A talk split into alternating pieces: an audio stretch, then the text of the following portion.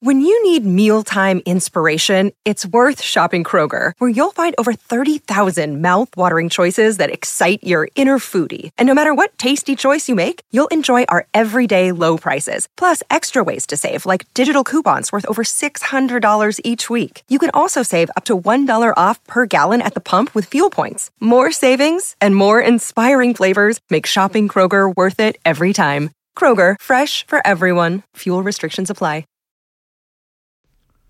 Hola, ¿qué tal? Yo soy Ponchote y para que mi podcast pueda seguir creciendo, necesito por favor el apoyo de gente que quiera anunciarse con nosotros. Y quiero asegurarme de que los productos que anuncien sean aquellos sobre los que tú realmente quieras escuchar. Para esto necesitamos aprender un poquito más sobre ti. Visita podsorby.com diagonal ponchote y contesta una encuesta rapidísima y anónima que nos va a ayudar a conocerte mejor. Así podemos conseguir anunciantes que realmente te interesen. Una vez que hayas completado la encuesta rápida, podrás participar para tener la oportunidad de ganar una tarjeta de regalos de Amazon de 100 dólares. Aplican términos y condiciones. Una vez más, visita podsurvey.com diagonal ponchote. P-O-D-S-U-R-B-E-Y diagonal P-O-N-C-H-O-T-E. Así que ya sabes, espero tu ayuda. Muchas gracias. ¿Por qué te nos fuiste, Marilyn? ¿Qué te hicimos? ¿Qué no ves que te extrañamos? Toda una sensación está haciendo la nueva película Blonde que se acaba de estrenar en Netflix, que hace Ana de Armas, que lo hace maravillosamente espectacular, pero que todo el mundo se está acabando porque dicen Marilyn únicamente se ve depresiva, es muy larga, te hablan únicamente de Norma Jean, la persona, pero no el personaje Marilyn, que es lo icónico y parece únicamente un pedazo de carne, que no tenía voluntad. Y yo dije, basta de esto, vamos a investigar la otra parte, porque me interesa saber un poquito más todo el contexto que, gira alrededor de Marilyn, exactamente. Pero hay una pregunta que todo el mundo se ha hecho. ¿Cómo fue que Marilyn Monroe perdió su vida? ¿Por qué? Y hay un documental también en Netflix muy bueno que se llama El misterio de Marilyn Monroe, las cintas inéditas de Anthony Somers, que hizo un libro que se llamó Diosa. Aquí te muestra toda la investigación que hizo, en aquel momento obviamente estaba grabando con, cintas, y te muestra los audios de todas las personas a las que entrevistó y cuáles fueron los resultados de esa investigación con la cual hizo el libro. Ya que en 1982 dicen, ¿sabes qué? Algo está muy raro con lo de Marilyn, hay que volver a ver qué fue lo que en realidad pasó. Se habla mucho de que, pues bueno, obviamente fue una sobredosis, fue suicidio, fueron los Kennedy, era comunista Marilyn, esto fue lo que más me sorprendió y justamente es una de las teorías que ahorita más adelante vamos a ver. Ya sabemos que son casi 650 cintas las que este hombre juntó de todas las personas a las que entrevistó y dicen cosas verdaderamente muy, muy importantes porque las causas y todo lo que gira alrededor de esto son demasiado confusas. Marilyn, sabemos que es una mujer que llegó a ser la más famosa del mundo, probablemente todavía lo sea, habría que ver ahí con quién compite, ustedes pónganme aquí abajo qué es lo que opinan, pero Marilyn llegó a ser la mujer más famosa del mundo. Nada más que, pues ella desde niña, obviamente tuvo muchos problemas con su familia, el papá nunca estuvo, la mamá terminó en un, en un psiquiátrico y ella siempre quiso una familia. Pero también ella dice que lo único que realmente le daba felicidad era ir al cine y que ella quería ser una gran actriz. Llega, llega justamente a Hollywood, pero hay una persona que se llama Al Rosen, que era un representante de artistas, donde él te menciona que en Hollywood todas las casas productoras y todas las compañías representantes tenían algo que se llamaba el libro negro. ¿Qué era este libro negro? Eran todos los nombres de las actrices que estaban dispuestas a todo con tal de conseguir papeles. Entonces los tenían y era como un poquito el catálogo del que se habla ahorita, ya saben de cuál me refiero, donde podían, donde podían eso, ver mujeres hermosas que venían de todos lados con mucha ambición en busca de fama. Y se menciona que justamente Marilyn estaba ahí. Pero que ella, a diferencia de, de, muchas, siempre tuvo vocación de ser una actriz de verdad, quería ser tomada en serio.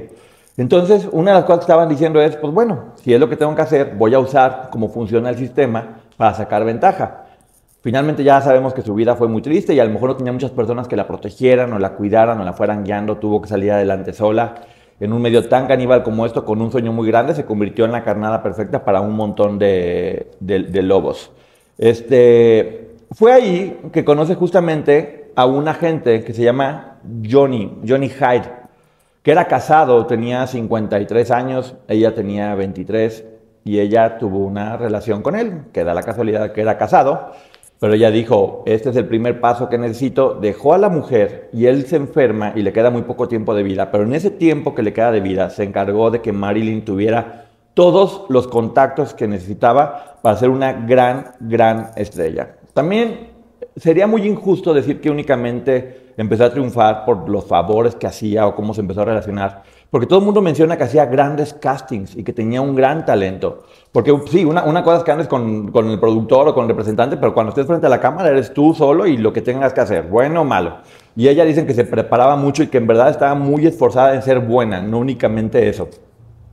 Le empieza a ir muy bien, ya sabemos, o sea, fue inmediato, tiene una personalidad chispeante, tiene una belleza única, empezó a crear este personaje que era como muy atractivo para los caballeros y justamente está haciendo la, la película Los caballeros la prefieren rubias.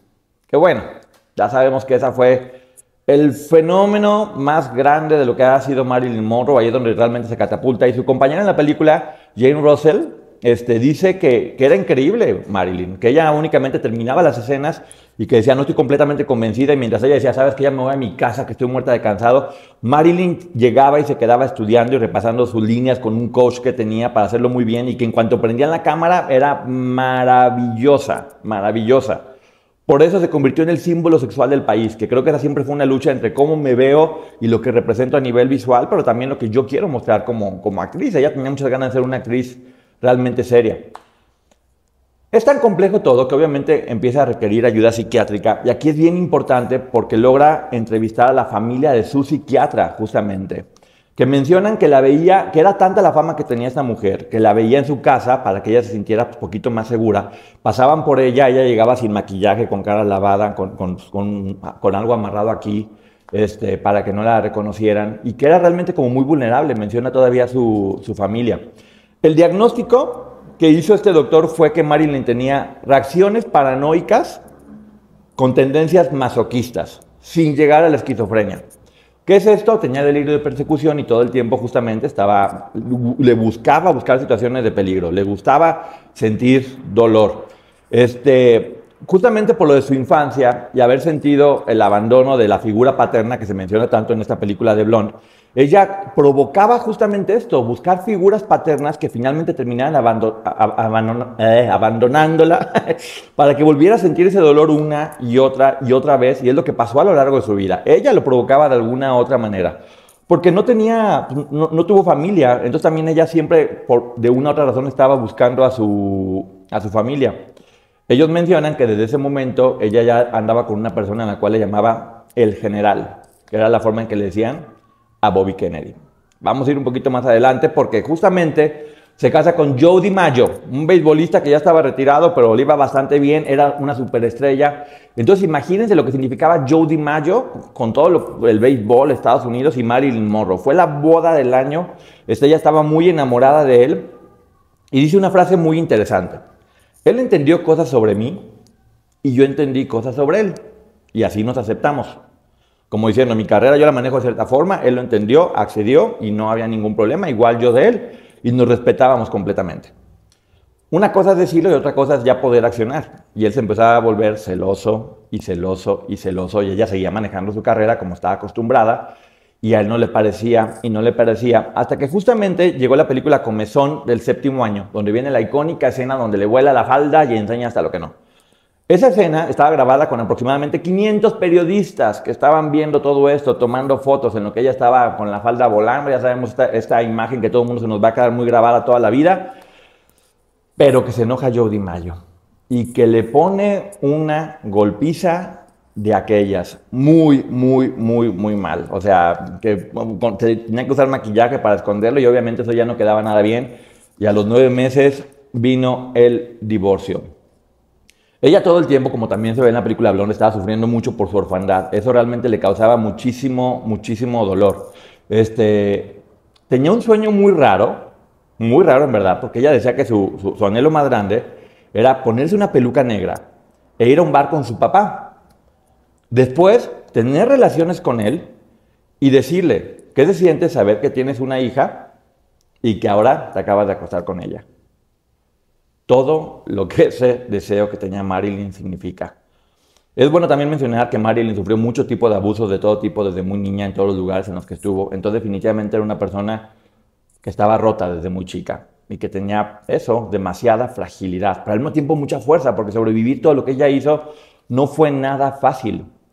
Después, este, justamente tú, se relacionó con Arthur Miller, un empresario muy, muy, muy importante que siempre dijo, es que yo a ella la veo hermosa, pero también la veo muy inteligente. Y creo que hace falta pues, únicamente prepararla un poco más o, entender que es inteligente para que pueda hacer mucho más de lo que simple y sencillamente es. De hecho, ella forma en ese momento Marilyn Monroe Productions, con todo el dinero que tenía este empresario y con el talento y los contactos que tenía ella, pues ella empieza a producir todas sus películas. Ninguna persona que es tonta logra hacer eso. Ella realmente sabía cómo hacerlo y sabía utilizar los recursos que tenía para poder este, lograrlo. Ella, porque ya saben, no sé por qué se le ocurrió ponerse a revisar notas de lo que tenía su marido y de repente dice, Marilyn no es lo que pensaba, es una prost. Sí, eso, tuta. Y ella pues se pone triste. Ya de ahí las cosas empiezan a fallar. Él estaba muy decepcionado y hay varias razones, pues de que ella finalmente no tenía como un comportamiento a lo mejor muy apropiado, por eso no lo sabemos, solamente ellos van a saber, son muchas versiones que se están manejando. En ese momento, ella dice que, de lo más feliz que recuerda en su vida fue que durante la película Una Eva y dos Adanes estaba justamente embarazada de él, porque ella soñaba todo el tiempo con una familia y con tener hijos y no lo pudo lograr. Tuvo varios embarazos y también los perdió, lo cual obviamente era seguir rompiendo y rompiendo y rompiendo lo frágil que ella ya tenía y que era desde hace muchísimo tiempo. Empezó a estar muy mal, muy mal. Todo el mundo decía, esta mujer en poco tiempo va a estar o internada o muerta, porque no hay para dónde. O sea, en verdad ya se ve cada vez iba pagando y se iba pagando, llegaba tarde a los llamados. Este, y justamente le decían a psiquiatra, darle pastillas a esta mujer es casi casi que matarla, porque no, no, no va a poder. O sea, está muy mal, en verdad hay que ver. De hecho, estuvo internada cuatro días en una clínica para tratar sus adicciones a las pastillas para dormir. Salió y dijo, no, estoy perfecta, todo está muy bien, no ha pasado nada esto fue poquitos antes de que apareciera muerta. Así que hay que tener mucho cuidado cuando alguien dice que estoy muy bien. Evidentemente se divorció de, de, Miller. Este, y ahí fue que son varias versiones donde conoció a los Kennedy. John F. Kennedy, que le decían Jack, y Bobby Kennedy. Dicen que a Jack ya lo conocía desde hace mucho tiempo y que se veían de forma intermitente una y otra vez, una y otra vez. Y después fue Bobby. Y después fueron los dos al mismo tiempo. Exactamente, ahí es una relación que no hay que meternos mucho, porque eran una relación de tres muy extraña entre los dos hermanos y Marilyn Monroe. Justamente menciona Janine Martin, esposa de Dean Martin, este, que había una, la casa de un músico que se llamaba Pet Laufar. Pet Laufar, bueno, algo así, ¿eh? si me equivoqué, me andan diciendo, que era músico de Frank Sinatra, donde hacían unas fiestas, ya saben, bacanales, todos con todos andaban, y que él era el encargado de conseguirle mujeres a los Kennedy. Y en esas fiestas pues iba Marilyn, iban ellos y de repente iban muchas personas famosas. Y estas personas famosas, hombres, estaban con otras mujeres en lo que sus esposas estaban esperando. Muy bonito cuadro, de Hollywood. Gracias por los valores inculcados a la sociedad. Porque otra cosa que también mencionan es que en el Hollywood de aquellos tiempos así era. Los hombres tenían poder y las mujeres eran usadas únicamente. Horrible pensar eso, pero así era. Y así te describen el Hollywood de aquella época. Joe Kennedy, dicen que Joe Kennedy, el papá de estos hermanitos tan lindos, él les decía, tengan relaciones con la mayor cantidad de mujeres que puedan, y como quieran y como deban hacer. Era la educación que le dieron a estos muchachos que eran tan bien portados. Por otro lado, también dicen que ella sentía mucho cariño y admiración por ellos, que en verdad era algo puro, no era solamente interés de, ay, son poderosos y demás, porque de hecho cuando empezó a andar con Joe, él ni siquiera era tan, nadie se imaginó que él iba a llegar a ser este, presidente de los Estados Unidos. Era como medio un junior ahí, como que tenía contactos y demás, pero pues no, creció mucho más de lo que estaban pensando. Hay una persona que se llama Jimmy Hoffa, que era el líder de la Unión de los Camioneros, que era también ahí como medio mafiosón y todo esto, con el cual Bobby Kennedy se peleó y le dijo, eres un corrupto y demás, se armó un pleito grande y pues este hombre se dedicó a quererlos fregar. Entonces mandó a investigar todo lo que tenía que ver de la relación de Marilyn con estos dos. Mandó a poner micrófonos en sus casas, en las oficinas, en todos lados, para tener todo completamente documentado.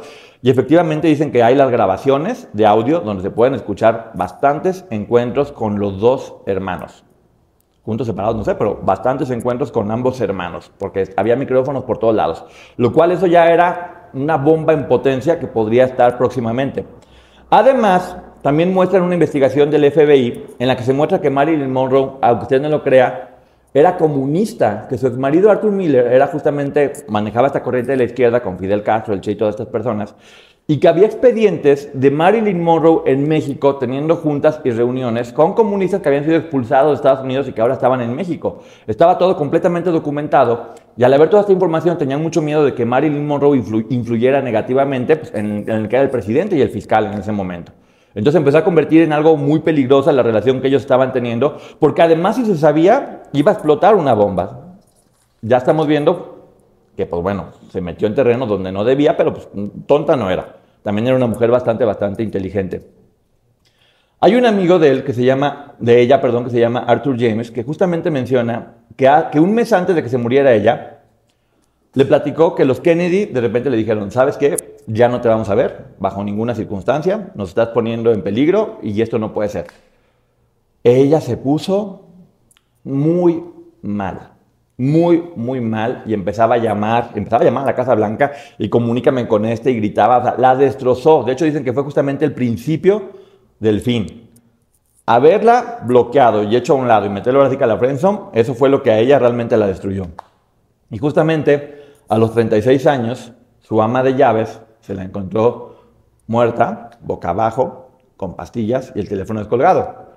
Pero fue esto verdad Dicen que, murió a las 3.30 de la mañana. Y también hay versiones que es mentira porque Ken Hunter, que era quien manejaba la ambulancia, dice que no se la encontró boca abajo, que estaba, que estaba de lado. Y que de hecho no fue que murió ahí, que la estaban llevando a un hospital porque iba como medio en coma y que fue en la ambulancia donde realmente murió. Después hay, otra versión de la amiga de su representante, de la esposa de su representante, que dice que al, representante le dijeron a las 11 de la noche, córrele que Marilyn está mal, 10 y media, llegó a las 11 de la noche, y que fue en realidad a las 11 cuando ella se puso muy mal, se la llevaron en ambulancia y a la mitad del trayecto murió. La versión es que era a las 3 de la mañana cuando ella estaba ahí ya pues, con toda la historia que inventaron, pero hubo bastante, bastante tiempo para que pudieran arreglar las cosas o hacer una versión diferente de los hechos. También hay una persona que se llama Eunice Murray, que era pues, la persona que, atendía su casa, la persona del hogar, que ella menciona que tuvo un pleito hace poquito tiempo tan fuerte con Bobby Kennedy, pero tan, tan fuerte, que inclusive tuvo que intervenir la seguridad de él para que pudieran separarlos. Entonces, las versiones siguen estando cada vez más fuertes porque después de que ella muere, cuando empiezan a investigar todos los periodistas, les mandan quitar todos los audios, les mandan quitar todas las fotografías, todos los videos. A uno, de hecho, tuvo un atentado que lo querían desaparecer y les mandaban un mensaje diciendo, Kennedy agradecería que no publiques nada. ¿Cuál es la versión final que él dice, el autor de este documental? Es que él considera que ella no, que por más que buscó, no hay ninguna cosa que diga que a ella la mataron. Simplemente ella fue o un suicidio de tristeza o fue accidentalmente, que se tomó más pastillas, a lo mejor dijo, me quiero dormir mucho, no sé qué quiero hacer y terminó muriendo por, eso. Hay muchos enigmas que todavía se van a tener que resolver, pero a mí una de las cosas que agradezco, por lo menos de esto que, acabo de ver, es que efectivamente te muestran una Marilyn que sí tenía estaba deprimida, que sí era usada, pero que también ella supo aprovecharse de la empresa para poder conseguir ventaja y convertirse en la mujer que era que sabía, montó su casa productora, era una persona disciplinada, era una, era una persona que tenía muchos sentimientos y que quería mucho a las personas, y que finalmente, híjole, esta frase va a sonar muy poética, pero creo que así es, creo que es una muñeca que nació rota y ya nunca pudo pegarse y fue muy complicado para ella. Sin duda, un símbolo importantísimo de la cultura de todo el mundo y una persona que tiene mucho todavía por decirnos. Espero que les haya gustado. Díganme aquí abajo ustedes, escríbanme qué creen que lo, lo, que pasó y síganme en mis redes sociales, Twitter arroba Ponchote, Instagram Ponchote Martínez y TikTok Ponchote. Muchas gracias por todo su apoyo. Bye.